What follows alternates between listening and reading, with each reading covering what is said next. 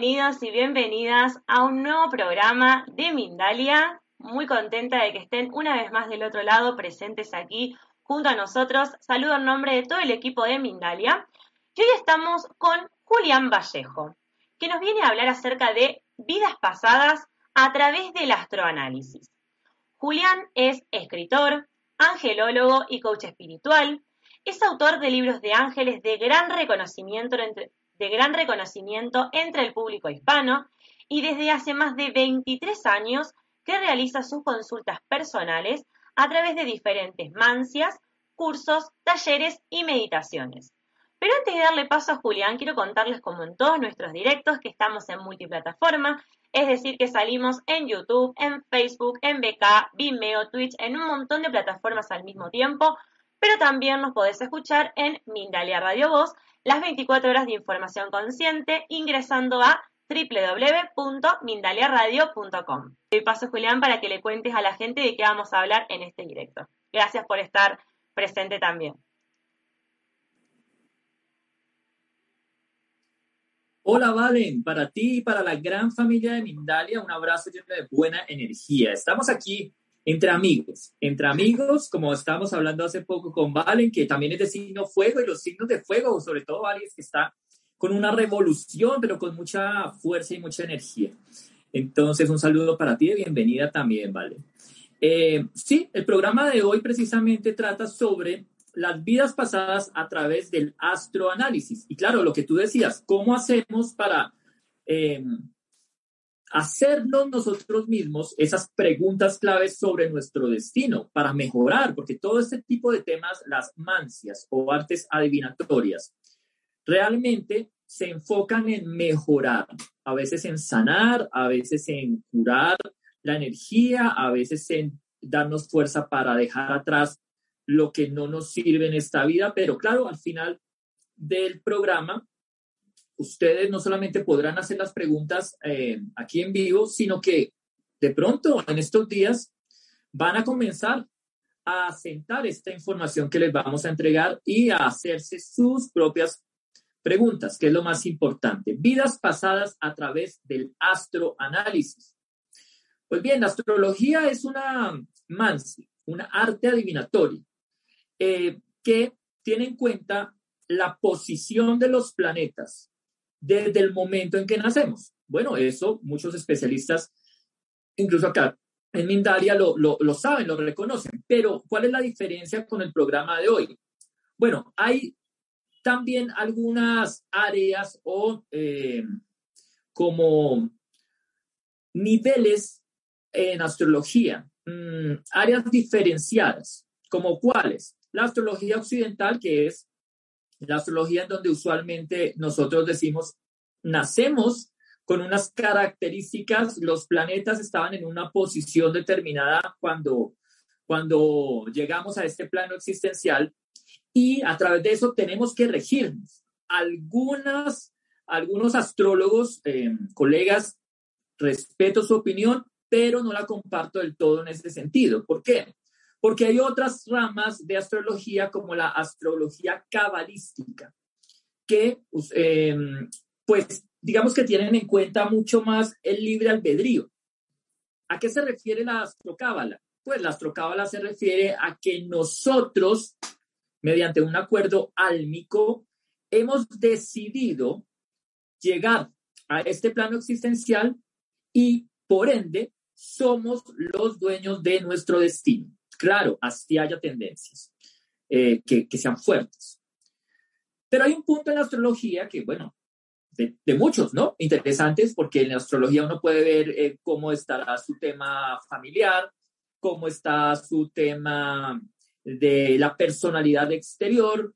En el área, pues, de donde está la luna, pues podemos ver también cómo demostramos o expresamos esa sensibilidad. Eh, en la casa 2, en la casa 6, en la casa 10, tenemos también en cuenta el tema de las casas relacionadas con la economía. Pero hay un tema, uno que vamos a tocar precisamente hoy, que es el relacionado con el karma y las vidas pasadas. Por ahí mismo. ¿A qué se refiere eso? Es posible ver descubrir que fuimos en una vida pasada de la astrología de nuestro mapa natal? Sí. Y hay varios puntos a tener en cuenta allí. Varios. Dentro de los cuales está, por ejemplo, en cuanto a casas o áreas de la, de la carta astral, la llamada casa 12. La casa 12 es desde donde se ve nuestra relación con eh, karma, lo que traemos de experiencias anteriores de vida. Allí, obviamente, también está el tema de los enemigos ocultos. Allí en la casa 12 también se encuentra todo lo que tiene que ver con peligros o amenazas. ¿Por qué se decidió que la casa 12 tuviese esos adjetivos? Bueno, recordemos que la carta astral determina las casas natales a través de lo que se llama el zodiaco fijo. O sea que la casa 1 tiene características de Aries, la casa 2 tiene características de Tauro y así sucesivamente. La casa 12 tiene las características propias de Pisces. ¿Y Pisces qué es? Lo psíquico, lo sensible, lo místico, todo esto que, que, que es tan, tan, digamos, artístico, pero tampoco estable. Entonces, cuando vemos una casa que está enmarcada por las características piscianas, obviamente vamos a encontrar problemas o situaciones de inestabilidad en la vida de los seres humanos. Por eso es que allí se ubica el tema del karma también. ¿Por qué? Porque Pisces y los piscianos de signo solar son quizás los de mayor nivel de intuición. No estoy diciendo que Pisces sea el signo más intuitivo, pero por naturaleza, los signos de elemento agua, ahí está también Escorpio y ahí está también Cáncer, suelen ser más sensibles que otros. De nacimiento, así son, pero no solamente esa es su ventaja, también hay un costo. Si no, pregúntense y pregúntenle a los piscianos que tienen al, al lado si están tan felices siendo tan sensibles y verán que hay bastante, bastantes opiniones tanto de uno como del otro lado. Bueno, pero entonces, según las casas, ya podemos ubicar en la carta astral un punto en donde están las, los karmas y las vidas anteriores. Allí obviamente se tiene que tener en cuenta em, los planetas que están allí transitando o los llamados aspectos, que son las relaciones que se establecen mediante la diferencia angular entre uno y otro. Entonces, por eso es que hay unas figuritas que se llaman, eh, bueno, aspectos. Entonces encontramos una oposición que es un planeta versus otro a 90 grados, una cuadratura que es un planeta versus otro a 45 grados, eh, y los puntos que no son tan de tensión, sino de distensión, como los trígonos, las eh, conjunciones, que son eh, aspectos muy favorables. Pero bueno, si uno dice, listo, yo en mi carta, en mi casa 12 no veo mucho, no hay planetas, ¿a qué planetas se les puede poner el ojo para determinar temas de vidas anteriores? Saturno es el planeta clave. Claro, Saturno, Urano y Neptuno suelen ser planetas transpersonales. Pero Saturno es el que está relacionado con la línea de vida pasada. Saturno es Cronos, el tiempo, el tiempo primigenio. Y recordemos, recordemos que de allí vienen los dioses, ¿no? De Saturno, de Cronos, en la mitología. Le destrozaron desde adentro la cabeza, salieron de la cabeza de que era de Cronos, que era el gran padre, y allí salió Zeus, salió Poseidón y salió Hades cada uno a ser el rey o el dios del cielo, Zeus, los mares, Poseidón, y el, infierno o el inframundo, Hades. ¿Qué tiene que ver todo esto con lo de vidas pasadas? Pues por eso es que se relaciona directamente a Cronos, Saturno, con el tema del tiempo, de las vidas presentes y futuras, pero también las pasadas. Donde esté Saturno en nuestra carta natal, allí es el punto que traemos desde la vida anterior.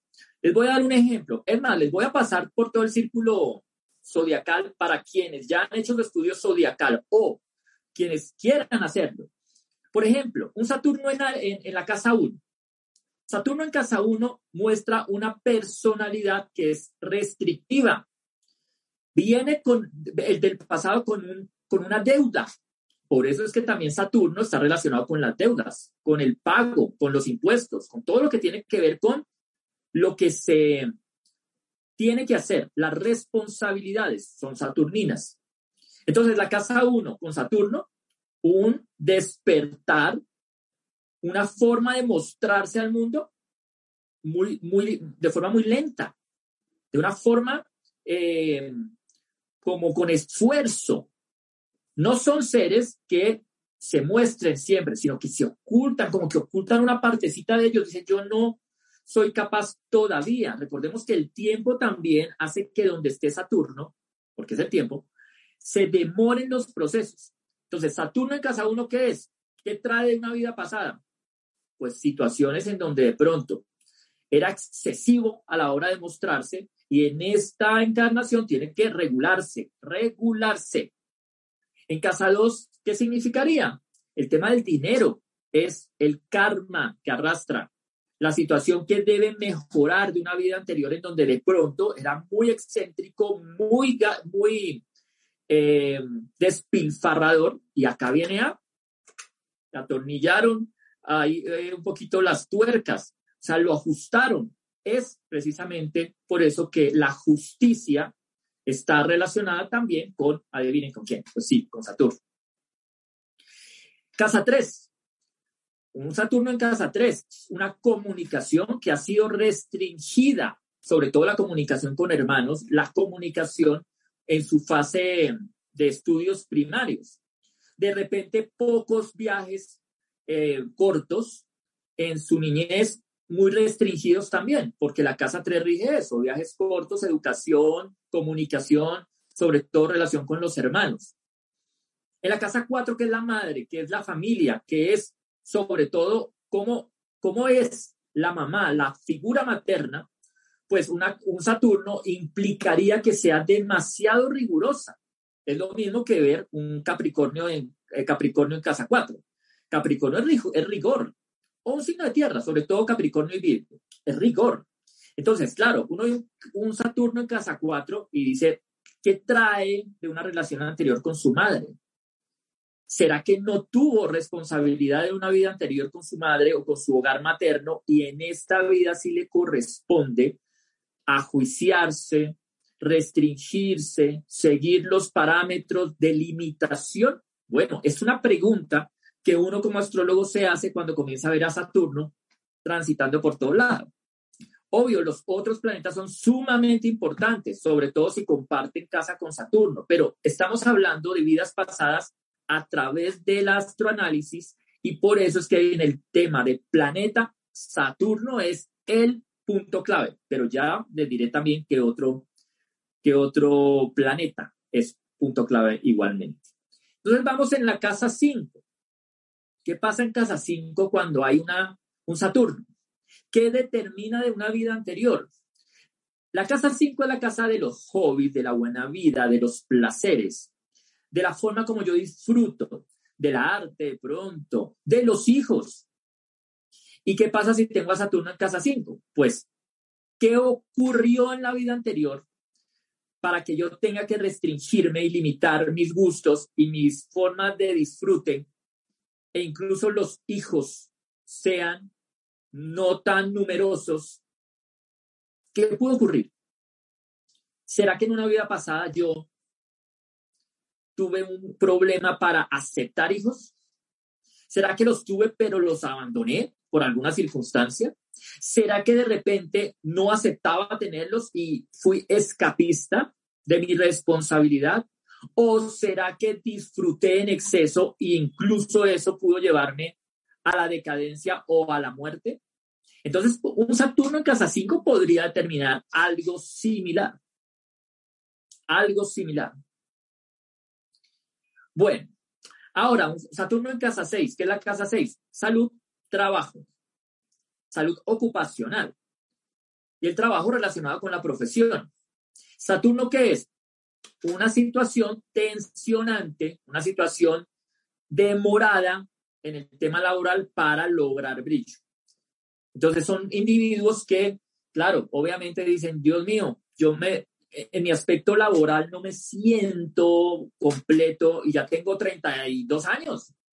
O en mi aspecto laboral no me siento bien pago y tengo 36. O sea, muy demorado el tema, como que hay una restricción, pero ¿qué ocurrió en la vida anterior para que tengas un Saturno en la casa del trabajo? Otro tema importante es la salud. Si hay un Saturno en la casa de la salud, hay situaciones complicadas, no solamente relacionadas con el, el sistema óseo, que es el punto vulnerable de Capricornio. Capricornio es el planeta que rige Saturno, el, el signo que rige Saturno sino que también se extendería a situaciones que puedan llegar a, ser crónicas, o sea, enfermedades que a lo largo del tiempo sigan disminuyendo la habilidad de una persona o la fortaleza de una persona. Recordemos, Saturno y el tiempo van así, están pegados, enlazados. No se puede soltar el concepto o separar el concepto de Saturno y de tiempo o de responsabilidad. Entonces, por eso la demora, ¿no? De todo donde está Saturno es demorado. En casa 7, Saturno en casa 7 es algo bien particular porque es la tendencia de un individuo a no aliarse o a no casarse. Entonces, los solterones empedernidos siempre tendrán Saturno en casa 7, que es la casa de la familia, el matrimonio, sobre todo. Pero no es algo insalvable. O sea, todo lo que estamos viendo aquí, amigos, no es insalvable. Recordemos que lo que tengamos en nuestra carta natal es simplemente un mapa que nos guía y nos dice, bueno, esto puede ser un poquito más difícil, pero no hay nada imposible de superar en la carta astral o en cualquier mancia que veamos. Claro, eso sí, teniendo en cuenta que salud de terceros ya no entran dentro de nuestro margen de maniobra. O si ya si alguien ve en una, en una tirada de cartas que un familiar está enfermo y que podría llegar a generar un problema grande de salud, pues muy pocas veces podemos directamente, indirectamente sí, pero directamente solventar el tema. Bueno, entonces, para los amigos que tengan Saturno en casa 7, sí es probable casarse, pero tarde, tarde. No desesperen. O mis amigas que están allí viendo a Saturno en casa 7. Porque aparte de la vida anterior que traen. Una necesidad de libertad, un miedo a ser descubiertos, de repente una sensación de querer mantener la privacidad y una parte secreta que pues obviamente siempre es sano tener una, un, un punto de intimidad, ¿no? Pero bueno, para eso venimos a revisar y a recomponer o a reajustar esos temas que fueron problemáticos. ¿Qué es un Saturno en casa 8? Muy delicado Saturno en casa 8, porque Saturno en casa 8, recordemos que la casa 8 son los temas legales, temas de impuestos, responsabilidad fiscal y todo lo relacionado con muerte, misterio y sexo. Entonces, un Saturno en esa casa podría decirnos que algo se oculta o que es muy demorado o que podría llegar a plantear problemas grandes. Por ejemplo, si el planeta de la justicia está en la casa de los impuestos, pues uno tiene que ser absolutamente, pero absolutamente responsable con ese tema. Y bueno, yo los invito siempre a ser responsables con este tema, pero me refiero que es un momento que hay que ser demasiado, demasiado eh, constante y muy exigente y disciplinado en ese tema. Lo mismo en temas o en términos legales sobre herencias, ventas o compras. Cualquiera que sea el tipo de contrato, mejor dicho, revisarlo o pedir asesoría a alguien que tenga mayor conocimiento. Un Saturno en casa 9, ¿qué puede significar Saturno en casa 9? Que es viajes largos, que es la espiritualidad, que es, bueno, ¿qué traigo de una vida pasada? de pronto no fui nada espiritual, de pronto era una persona que dejó de lado el tema de la espiritualidad y se fue por el tema material.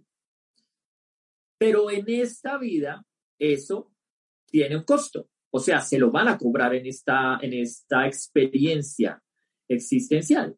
Lo mismo el tema de los viajes largos. Posibles restricciones hasta bien entrada la madurez para viajar eh, digamos, o tener viajes que sean largos o que sean, eh, eh, pues que sean a otro país o a, otra, o otro continente. Y hay muchas personas así, igual hacia los 40 ya comienzan a soltarse más y son los mejores viajeros, pero hay que tener muy en cuenta esto porque muchas personas no saben por qué las cosas no les funcionan y piensan que se van a quedar así toda la vida. Y resulta que uno va y mira en la carta natal y está un Saturno. Y Saturno no es que vaya a durar toda la vida tampoco. O sea, recuerden que Saturno es un, es un planeta que también tiene un tránsito em, limitado. No es que sea pues para siempre, ni, no, hay, no hay para siempre, nunca hay para siempre. Entonces hay que tener muy en cuenta eso.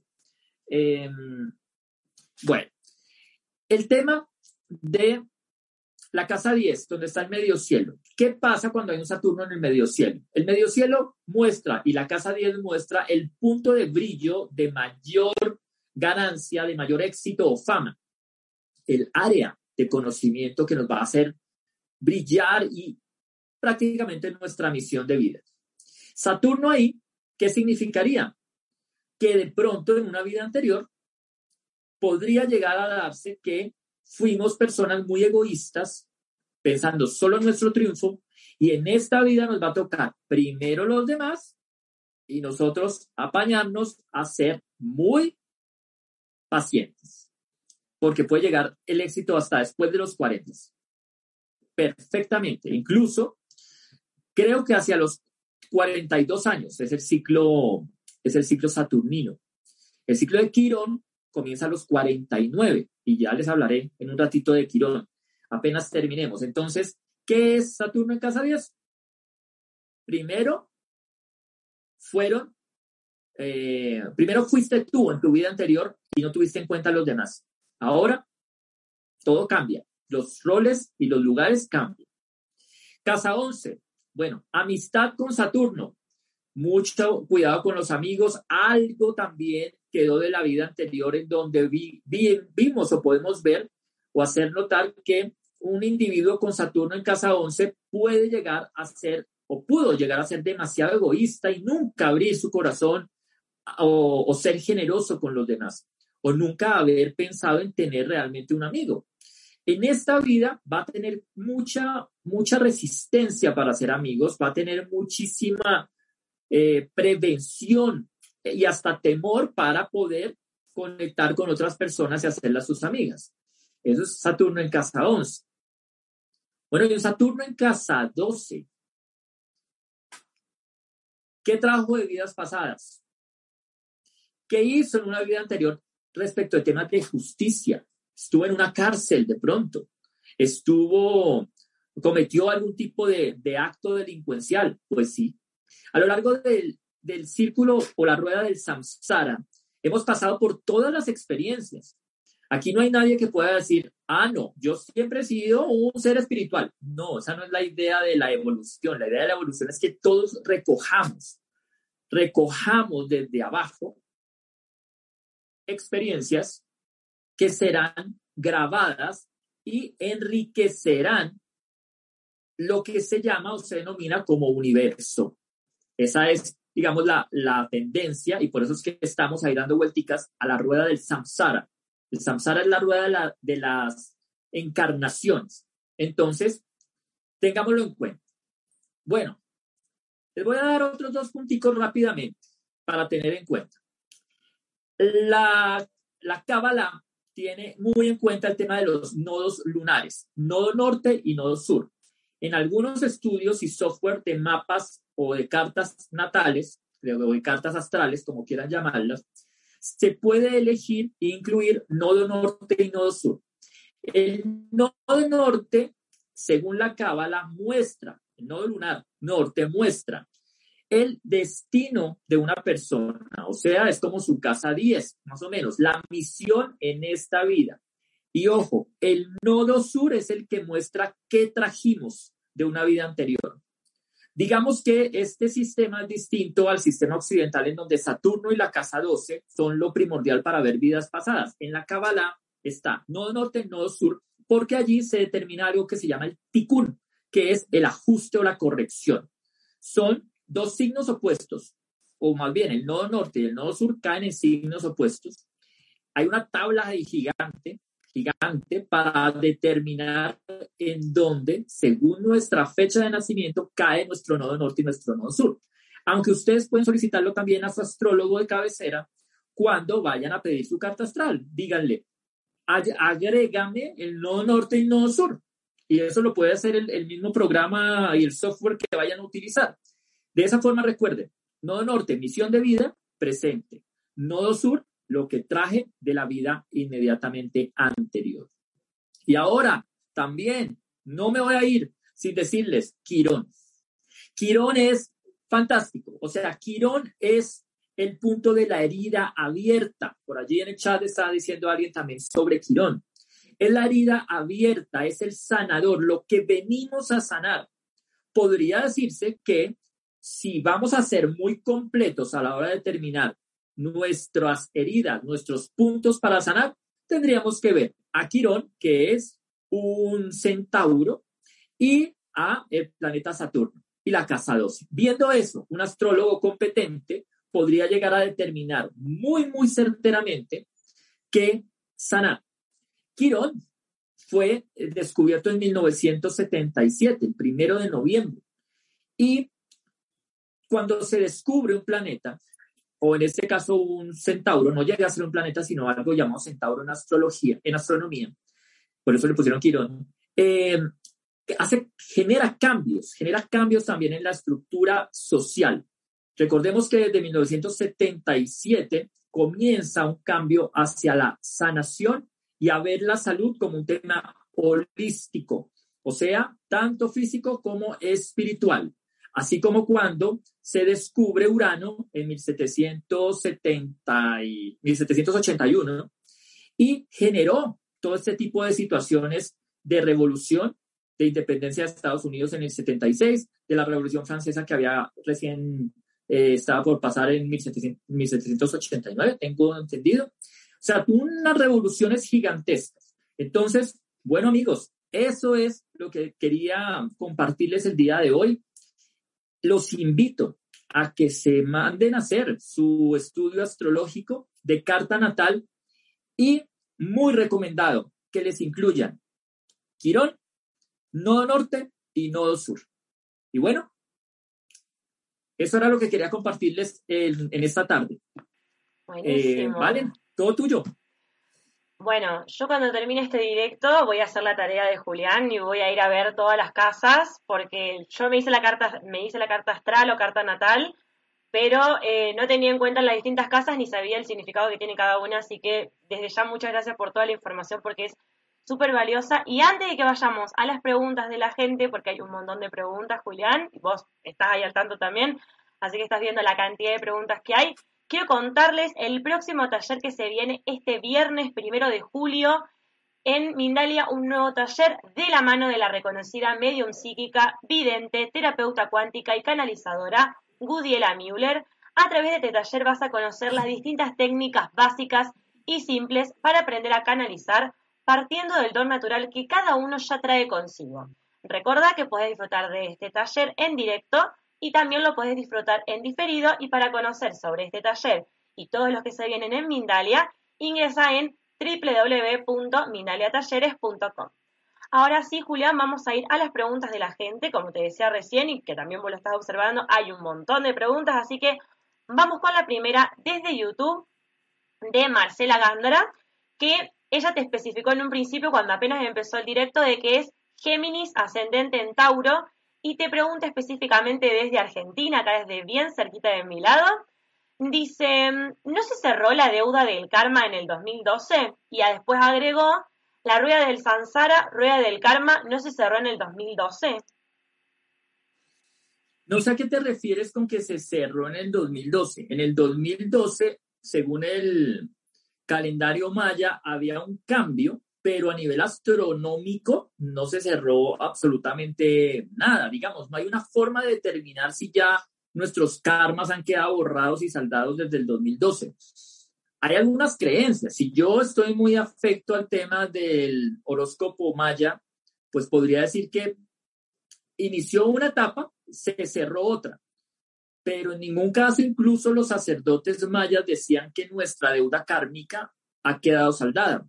En esa época, inclusive, yo fui consultado en varios programas de televisión y tuve el gusto y el placer de estar con sacerdotes mayas y en verdad no, no hablaban acerca de un tema de limpieza kármica. Yo creo que la limpieza es de cada uno, cada uno tiene que hacerla y evidentemente si tú notas el mundo actual, mmm, podríamos irnos más por el que no ha sido limpiada totalmente nuestra deuda kármica. Sin embargo, es completamente respetable el punto de vista de cada Sí, hay, mucha cosa de, bueno, no me hago responsable de mis problemas y mis cosas y le delego a los otros. Así que sí, sí, es importante poder hacer un, trabajo personal, así que yo, adhiero totalmente a lo que decís, Julián. Bien, vamos con otra pregunta también desde YouTube y desde Venezuela de Viviana Azrak, que te dice, ¿cuál es el reto a trascender? ¿Cuál es el reto trascender en la vida? Nací el 15 de febrero del 74, te dice. El reto a trascender en tu vida, 15 de febrero del 74. Bueno, las personas, yo estoy viendo aquí que muchas personas dicen, yo tengo eh, este signo solar. Y la carta astral se basa sí en el signo solar, pero es determinante y sobre todo para este programa que estamos haciendo, saber no solamente el ascendente, sino de repente que nos puedan ubicar, mira, yo hice mi carta natal y aquí está Saturno. Y yo sobre eso sí te podría decir, bueno, como hicimos en el programa, pero de un poco, de una manera un poquito más profunda.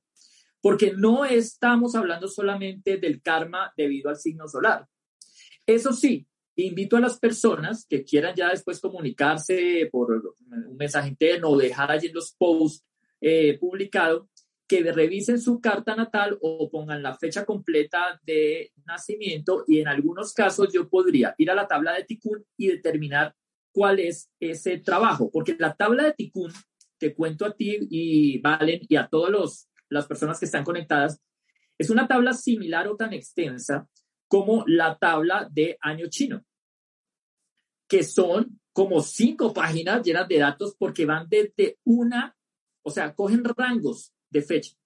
Entonces son cuadros y desde hace miles de años se usan esos cuadros y hay que ser absolutamente específicos. Entonces, déjenme su fecha de nacimiento y en algunos casos con el año, ¿no? Fecha completa. En algunos casos les diré, mira, tu ticuno, tu corrección es esta. Si alguien tiene la ventaja de saber dónde está Quirón y me dice, oye, Julián, yo tengo Quirón en mi casa tal, o tengo Saturno en mi casa tal, pues con mucho gusto yo podría mirarlo para tratar de ver eso, como cuál es la forma de sanar. Aunque ya hay algunas preguntas en donde me dicen, yo veo que mi aspecto económico está mal, ¿qué debo hacer? Bueno, eso también podríamos verlo eh, a través de ese estudio. Buenísimo. Sí, yo conocí que existía la tabla de Tikkun ahora que la mencionas porque nunca había escuchado del concepto. Y bueno, como te decía antes, voy a, voy a ir a checar todos esos datos, así después aprovecho y te pregunto para, para también saber para mí. Bien, tenemos otra pregunta de Alexander Sen desde YouTube y desde Colombia que te dice, ¿existe algo que por naturaleza o tendencia caracterice a los signos de aire? El mío es Libra. Muchas gracias. Sí, hay una característica de los signos de aire que también es un, un poquito dado por el tema de la polaridad. Recordemos que los signos de aire y los signos de fuego, en cuanto a su polaridad, son de polaridad positiva o masculina. Normalmente estos signos, o las, se dice que según esta polaridad, si vamos al tema de nuestro programa de vidas pasadas, eh, podríamos decir que acá son súper creativos, súper activos, fue porque en una vida anterior o inmediatamente anterior pudieron tener problemas para ser expresivos o para ser líderes. Eh, porque hay una teoría que incluso también se usa mucho en numerología, como los especiales que hemos tenido también aquí a través de Mindalia, que habla de un efecto pendular.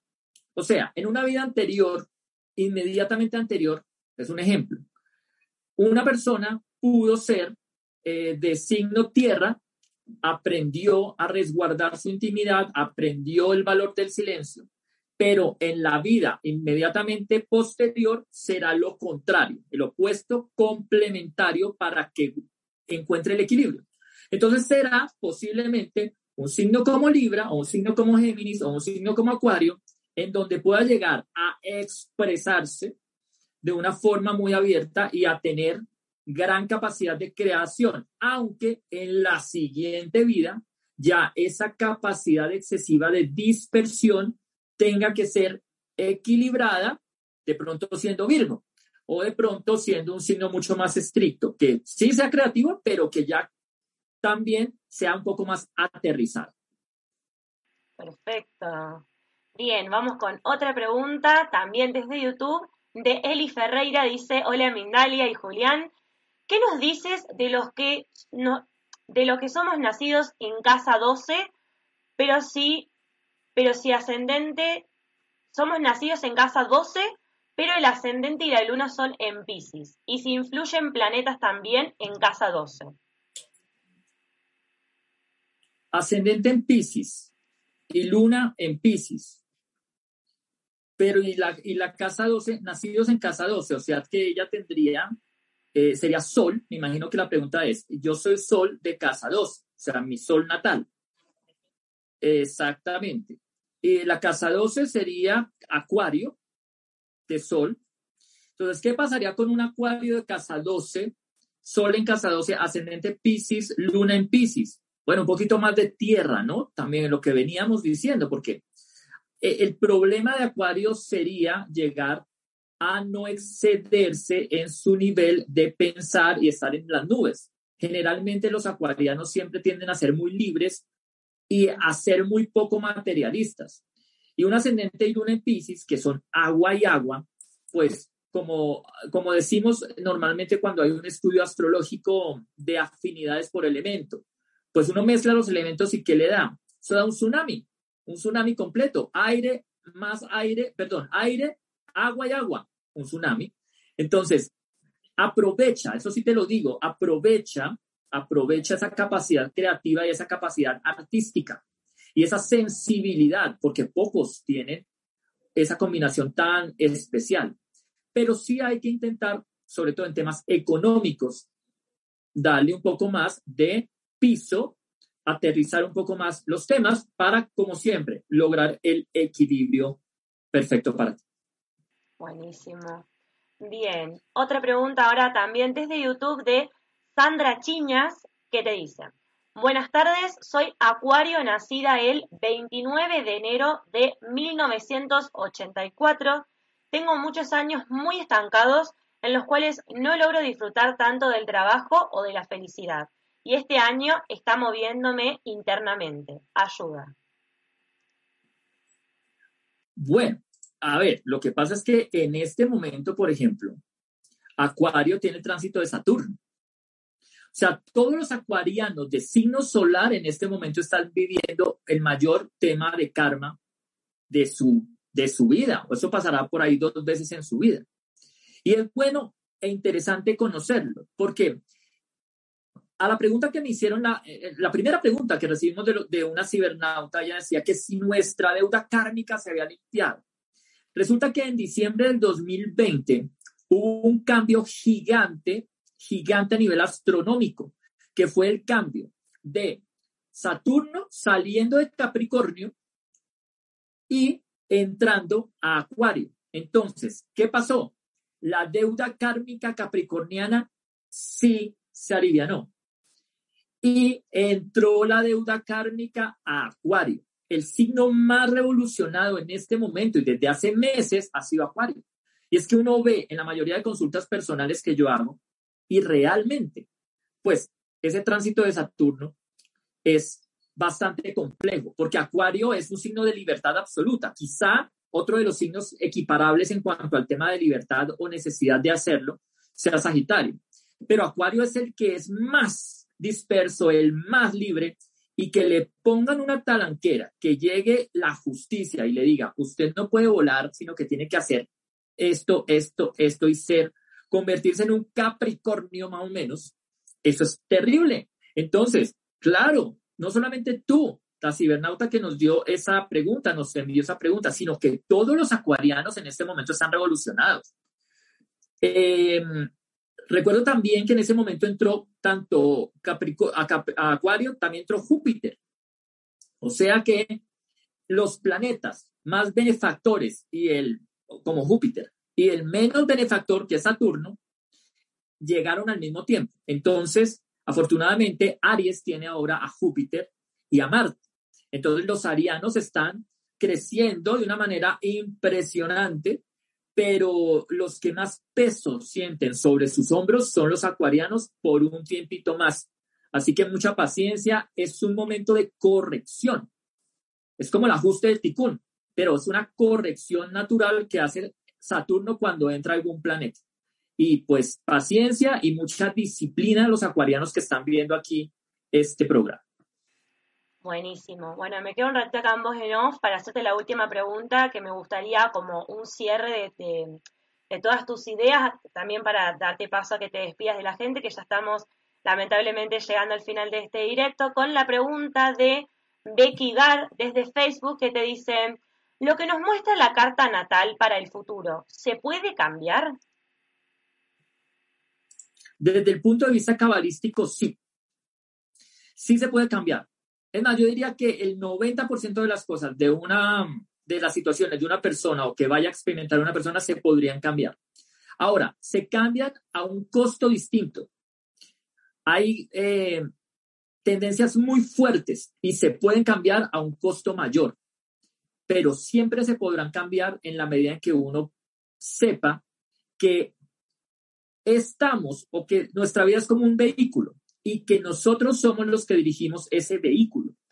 Es lo que dicen los, los cabalistas, lo que dicen los cabalistas que es algo hermosísimo, que a mí siempre me ha gustado porque ellos lo, lo dejan como muy claro en el sentido en que nosotros somos los que elegimos en el momento en que nacemos. No es un accidente. Entonces, a través de nuestro libre albedrío, siempre podremos hacerlo. Siempre teniendo en cuenta que hay un costo mayor en algunas situaciones. Y ese costo no implica solamente esfuerzo, implica también tiempo, implica también disciplina, implica también paciencia, que es el verdadero costo. Entonces, sí es posible, aunque las tendencias sean muy pesadas, he visto en estos 25 años de experiencia como astrólogo que sí es posible. Buenísimo. Bueno, Julián, eh, de vuelta, muchísimas gracias por estar presente. Ahora te doy paso unos minutos para que te puedas despedir de la gente, pero agradecerte nuevamente por estar presente en este directo de Mindalia y por toda la información que nos brindaste. También decirle a la gente, eh, antes de despedirnos, de que, como mencionaba Julián antes, que todos los comentarios que hayan quedado, porque quedaron muchos mensajes que lamentablemente no pudieron responderse, como en todos los directos, porque tenemos el tiempo limitado, que vuelvan a escribir los comentarios, porque algunos quedan guardados y otros no, para que luego Julián pueda ir a responder todas sus consultas y todas sus dudas, pero agradecerles tanto a ustedes como a Julián, por haber estado presente.